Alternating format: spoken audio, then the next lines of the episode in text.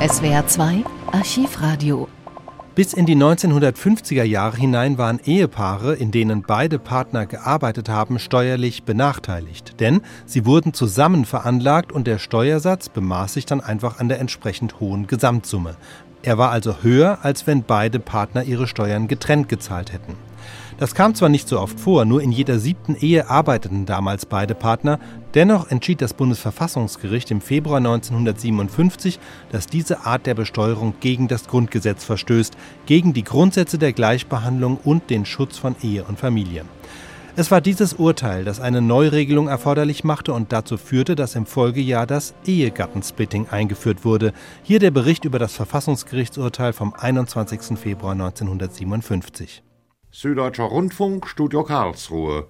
Aus der Residenz des Rechts berichtet Erhard Becker. Die gemeinsame Veranlagung von Ehegatten zur Einkommensteuer verstößt gegen das Grundgesetz und ist nichtig. Auf dieses Ergebnis läuft das Urteil des Bundesverfassungsgerichts hinaus, das vorgestern bekannt gegeben worden ist. Es handelt sich um die erste und deshalb besonders wichtige grundsätzliche Entscheidung mit der das Bundesverfassungsgericht auf die stattliche Zahl von Normenkontrollverfahren und Verfassungsbeschwerden eingegangen ist, die bei ihm zur Ehegattenbesteuerung vorliegen. Dieses erste Urteil betrifft allerdings nur das Einkommensteuergesetz für das Jahr 1951.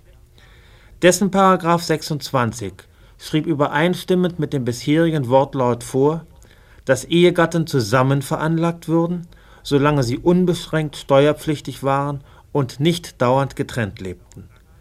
Praktisch zahlten die Ehegatten infolgedessen, wenn sie beide berufstätig waren oder sonst über eigenes Einkommen verfügten, infolge der Steuerprogression wesentlich mehr Einkommensteuer, als wenn sie unverheiratet geblieben wären oder getrennt leben würden. Gegen diesen Paragraphen 26 hegte das Finanzgericht München verfassungsrechtliche Bedenken weil es ihn für unvereinbar hielt mit dem Grundsatz der Gleichheit nach Artikel 3 und dem besonderen Schutz der Ehe nach Artikel 6 des Grundgesetzes. Die Ehegatten, die in diesem Falle gemeinsam besteuert werden sollten und die deshalb das Finanzgericht angerufen hatten, äußerten natürlich die gleichen Bedenken. Der Bundesfinanzminister, das zuständige Finanzamt und der Bundesfinanzhof in seiner ständigen Rechtsprechung als oberstes Finanzgericht hielten diese Form der gemeinsamen Ehegattenbesteuerung jedoch für verfassungsmäßig und zudem noch für besonders gerecht, wie aus der Stellungnahme des Ministeriums hervorgeht.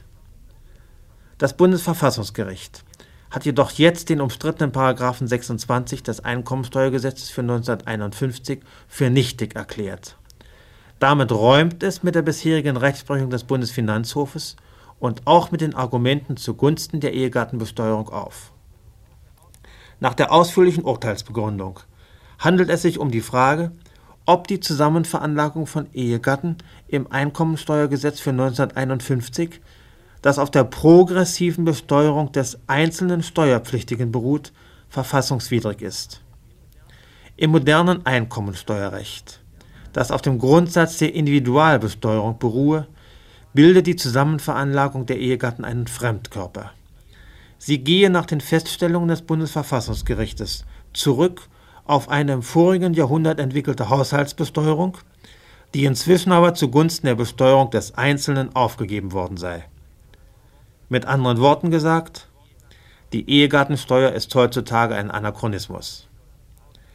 Außerdem hebt das Urteil hervor, dass mit der gemeinsamen Besteuerung der Ehegatten nur ein Siebtel aller derjenigen deutschen Haushalte erfasst werden würde, in denen außer dem Familienoberhaupt noch eine oder mehrere andere Personen mit selbstständigen Einkünften zum gemeinsamen Unterhalt beitragen, dass aber die anderen sechs Siebtel der Fälle nicht gemeinsam veranlagt würden. Zudem begründe gerade und ganz ausdrücklich die Eheschließung die gemeinsame Veranlagung und auch die gemeinsame gesamtschuldnerische Haftung beider Ehegatten für die Steuerverbindlichkeiten. Der Artikel 6 des Grundgesetzes stellt nun aber Ehe und Familie unter den besonderen Schutz der staatlichen Ordnung. Dieser Artikel hat nach der Auffassung des Bundesverfassungsgerichtes nicht nur eine programmatische Bedeutung im Sinne einer Garantie der Einrichtung der Ehe. Vielmehr stellt er darüber hinaus eine Grundsatznorm dar mit einer Wirkung als aktuelle Schutznorm. Unter diesen Gesichtspunkten bezeichnet das Urteil die gemeinsame Veranlagung der Ehegatten mit ihren wirtschaftlichen Folgen wörtlich als einen störenden Eingriff in die Ehe. Der Paragraph 26 bilde eine benachteiligende Ausnahmevorschrift gegen Verheiratete und verstoße zu Lasten der Ehe gegen den Grundgesetz Artikel 6. Ein Steuergesetz dürfe auch nicht den Nebenzweck verfolgen, die berufstätige Frau gewissermaßen in das Haus zurückzuführen, wie in der Öffentlichkeit verschiedentlich gesagt worden war. Der Artikel 6 schütze vielmehr jede Ehe und Familie, auch die der berufstätigen Frauen. Der Gesetzgeber dürfe daher nicht unmittelbar eine bestimmte Gestaltung der privaten Sphäre der Ehe mit Hilfe des Steuergesetzes erzwingen.